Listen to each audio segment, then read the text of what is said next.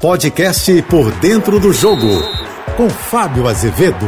Olá, amigos da JBFM. Claro que todo torcedor quer voltar à sua rotina, poder frequentar os estádios, aglomerar. Mas neste momento, infelizmente, por conta da pandemia mundial que segue, o Brasil ainda não é um local seguro para ter público no estádio. Óbvio que abre uma discussão envolvendo outros cenários, porque restaurantes, bares, teatros, cinemas e outros locais públicos podem receber com uma menor taxa uma quantidade de público e os estádios de futebol que são abertos não podem. É um grande debate. Talvez se explique pela quantidade, mesmo que percentualmente fosse menor, vamos dizer 10% da capacidade dos estádios, mas 10% de 60 mil, a gente está falando de 6 mil torcedores que acabam aglomerando. Mas alguns estados, dentre eles São Paulo e Rio de Janeiro, prevêem a presença de público a partir de novembro deste ano,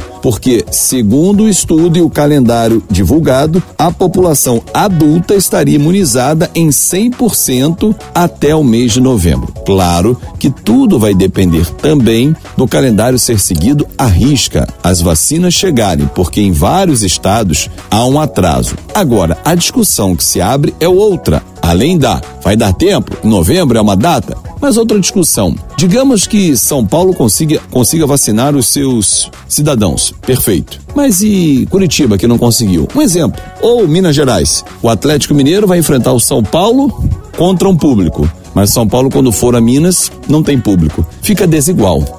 No princípio da igualdade, não me agrada essa situação. Ah, problema de cada estado, você pode pensar. É, mas num campeonato em que se prima pela igualdade, parece que esse sistema vai ter uma desigualdade mas vamos aguardar. Eu sou o Fábio Azevedo, a gente se encontra sempre de segunda a sexta-feira no Painel JB, primeira edição, 8 e 35 da manhã, e no Painel JB, segunda edição, às 5 e 50 da tarde. E eu espero vocês lá nas minhas redes sociais, em Fábio Azevedo TV. Uma ótima semana.